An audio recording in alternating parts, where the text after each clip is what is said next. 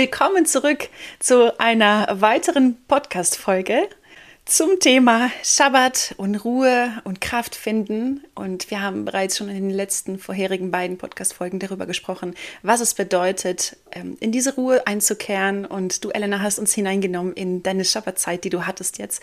Das ist so inspirierend. Und wir haben damit geendet, gerade eben, dass du sagtest, ich habe noch ein paar Gedanken zu der Bibelstelle aus Jesaja 40. Und ich freue mich total, dich wieder mit reinzunehmen, die, die du das zuhörst und auch von dir, Elena, zu hören, was so auf deinem Herzen liegt. Teil gerne mal deine Gedanken. Mhm. Also ich habe ja schon vorhin erzählt, dass ähm, Gott immer wieder zu mir spricht, mir einen Vers gibt für das ganze Jahr und das ganze Jahr über sinne ich über einen bestimmten Vers nach und ich weiß, dass in diesem Vers für mich wirklich eine ganz starke Erkenntnis ist und wo ich lernen darf, äh, mich wirklich auch ähm, zu entwickeln als Kind Gottes. Und Gott hat mir dieses Jahr den Vers gegeben aus Jesaja 40, Vers 31, mhm. wo es heißt, aber die, die auf den Herrn harren, kriegen neue Kraft. Und das ist so der erste Satz, der so stark für mich war, weil ich einfach im letzten Jahr oder Ende des letzten Jahres gemerkt habe, ich bin so über meine Kraft gegangen. Ich mhm. habe äh, viel getan, weil ich auch tun, das tun musste. Ich, war, ich bin selbstständig. Mhm. Aber dennoch habe ich gemerkt, wie ich manchmal über meinen Körper gegangen bin und mein Körper Symptome mhm. hatte, Signale mir aussendete, hey, es geht nicht mehr so weiter, bis ich plötzlich vollkommen ja. gebremst war. Und Gott mir diesen Vers gab und ich fand es so interessant und ich musste so schmunzeln, weil ich mir dachte, ja, ja, ja, ich weiß, was du mir sagen willst. Und ja, ja. und wenn ich ungehorsam bin, dann ähm, ja, muss ich das auf diese Art und Weise lernen, wenn ich dann auch mit den Konsequenzen äh, in diesem Augenblick leben muss, dass es mir dann körperlich auch nicht gut geht. Das ist so mein mhm ähm, ja, meine Lehre, die ich dazu ziehen kann, dass ich vorher einfach diese Bremse ziehe. Aber wie mhm. kann ich lernen, wirklich aus der Kraft Gottes herauszuleben? Ich habe diesen Vers wirklich so wie genommen, bin in den mhm. Schabbat gegangen, diesen einen Monat und habe Gott immer wieder gefragt und ihn, mit ihm einfach mich unterhalten. Und es gab so einige Erlebnisse für mich oder Momente für mich.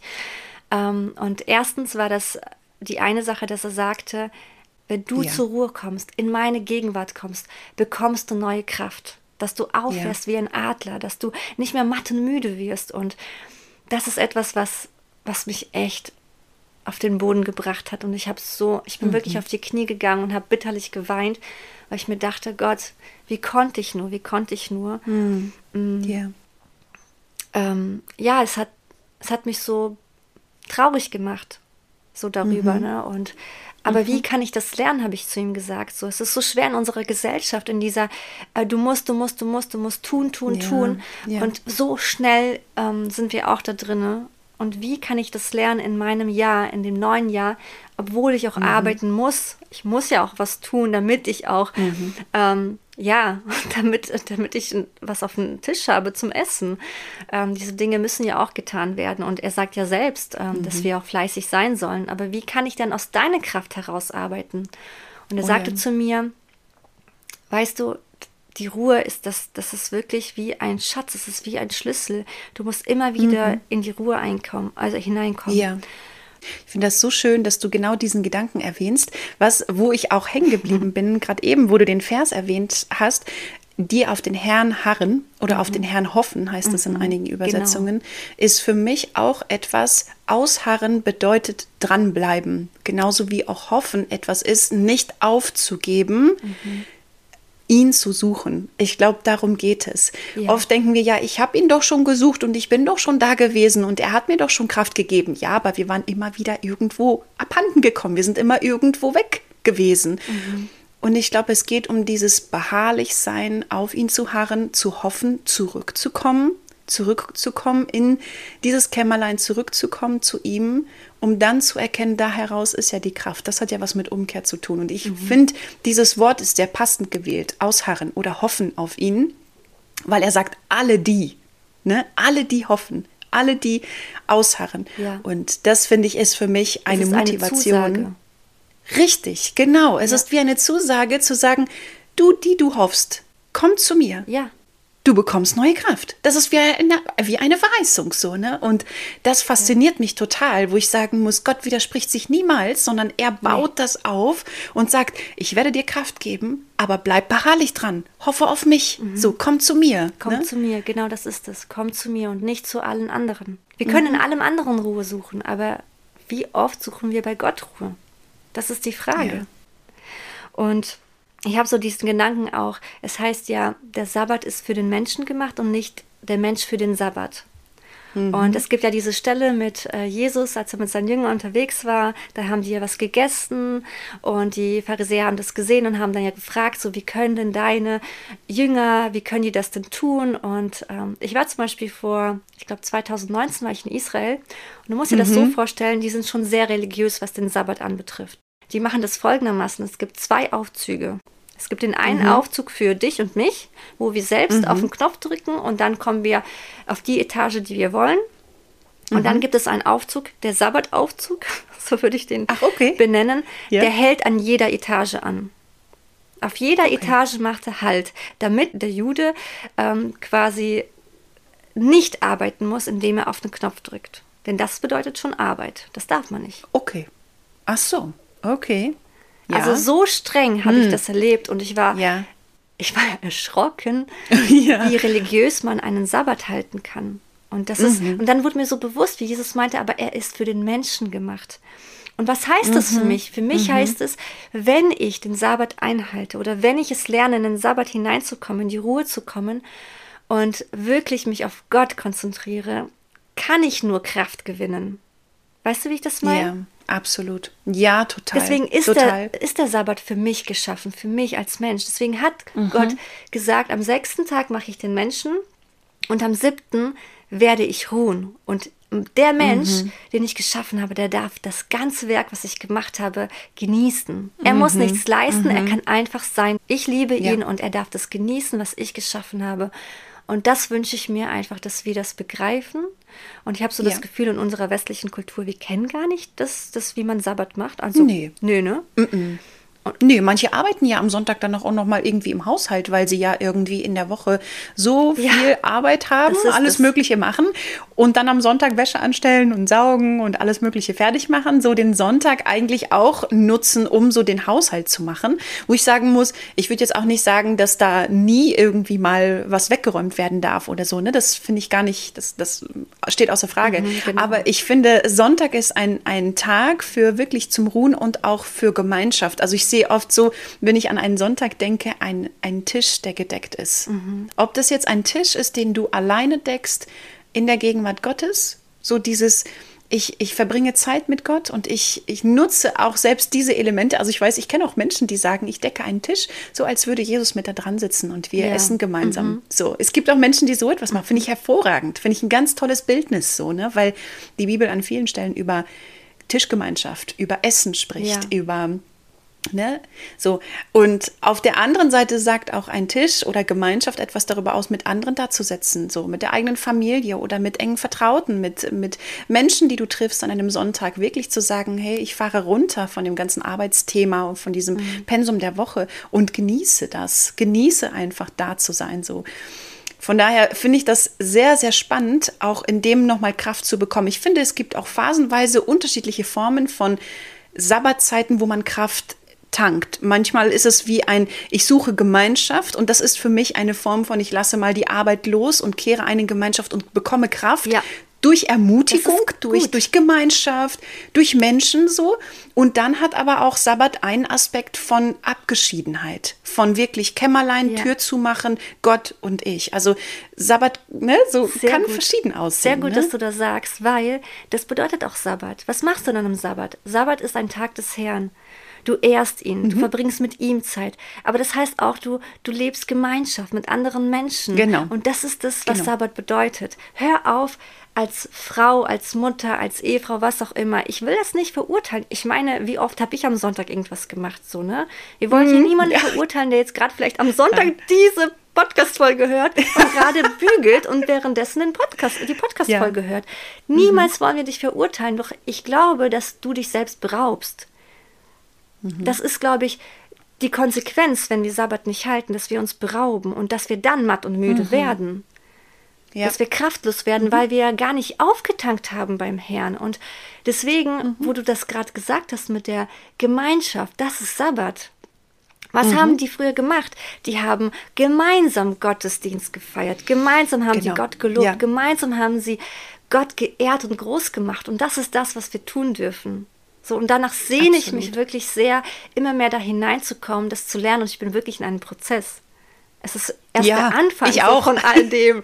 Aber ich möchte das ja. einfach mit dir teilen, weil das habe ich erlebt. Und ähm, eine mhm. zweite Sache, was ich auch noch gelernt habe von Gott, die möchte ich sehr gerne noch teilen, war mhm. die Sache, dass ich gesagt habe, okay, aber Gott, wie komme ich hinein? Wie kann ich das, wie kann ich das so richtig tief lernen, aus deiner Kraft heraus zu leben? Und dann sagt er zu mhm. mir, lass mich nicht draußen stehen, mhm. lass mich hinein in dein ja. Leben, lass mich dein Leben führen, lass mich der gute Hirte mhm. sein und verschließe oder ja, verschließe nicht die Tür von meinem Geist. Mhm. Oh, sehr stark, ja. Und das wurde mir so bewusst, dass wir oft die Tür vor dem Heiligen Geist verschließen, dass wir ihn ja. auslassen aus unserem Leben und wir unsere eigenen Wege gehen. Und das hatte mir nochmal so ge gesagt, so, ihr müsst mit dem Heiligen Geist verbunden mhm. sein, mhm. denn darin liegt die Kraft. In ja. der Ruhe und dem Geist. Total. Und er weist uns ja hin. Er gibt uns ja einen Hinweis für unseren Alltag, aber auch in der Beziehung zu Gott. Und auch er hilft uns ja auch zu beten oder Dinge zu formulieren, mhm. uns an mhm. Dinge zu erinnern. Ja, genau. Ich muss sagen, das ist, also seine Funktion ist ja eigentlich der Beistand zu sein, der ja. Helfer zu sein, der Unterstützer zu sein. Und er ist so sensibel. Ich glaube, deswegen ist das, er wird sich nie aufdrängen. Wenn wir diese Tür zumachen in unser Kämmerlein, dann möchte er mitkommen. Aber er möchte nicht, dass wir diese Tür zumachen und ihn gar nicht mitnehmen. Also er wird von außen nicht poltern genau. und nicht sagen, jetzt lass mich endlich nee. rein. So, das ist gar nicht sein Wesen. So beschreibt ihn die Bibel überhaupt nicht, sondern als genau. ganz sanft und ganz liebevoll und eine, ein etwas Leichtes, aber auch etwas sehr, sehr Feinfühliges, wo er möchte, dass wir ihn einladen und integrieren in unsere Zeit mit Gott. Und ich glaube, er wird uns, er ist auch derjenige, der uns immer wieder den Hinweis gibt, Sabbat zu halten. Er ist auch derjenige, der uns den Hinweis Total. gibt, wie wir beten sollen, wie wir Ruhe finden sollen, wie wir zu ihm kommen sollen. Ja. Und darum geht es. Darum geht es, wenn wir uns dessen bewusst machen. Er ist Gott, der Heilige Geist ist Gott und er kommt mit uns mit in die Begegnung mit Gott und er wird uns alles geben. Amen. Wenn du jetzt sagst, boah, aber wie soll ich das machen? Wie soll ich denn diese Ruhe aushalten? Wie soll ich denn den Sabbat halten? Wie soll ich denn überhaupt beten an dieser Stelle? Er wird dir alles geben. Und wenn wir sagen, Heiliger Geist, lehre mich, lehre mich zu beten, zeige mir, was soll ich sagen? Ja. Zeig mir, wie sieht Ruhe wirklich aus? Wie sieht Krafttanken aus? Wie sieht Beharrlichkeit aus? Ich kann nur Amen und Amen sagen. er wird es dir zeigen. Ja. Er möchte, dass wir ihn fragen. Er möchte eingeladen werden. Genau, so, das ist ne? es. Betrübt den Heiligen Geist nicht. Mhm. Das ist es und das tun wir ja. viel zu oft. Und wir lassen ihn einfach aus unserem Leben raus, so wie du sagst, ne? Und das, das ist, ach, ja, das hat mich, das hat mich so auf den Boden der Tatsachen gebracht, dass, dass ich lernen durfte, in diesen einen Monat mich von seinem Geist leiten zu lassen und ihn kennenzulernen. Und wie du sagst, er ist sehr sanft.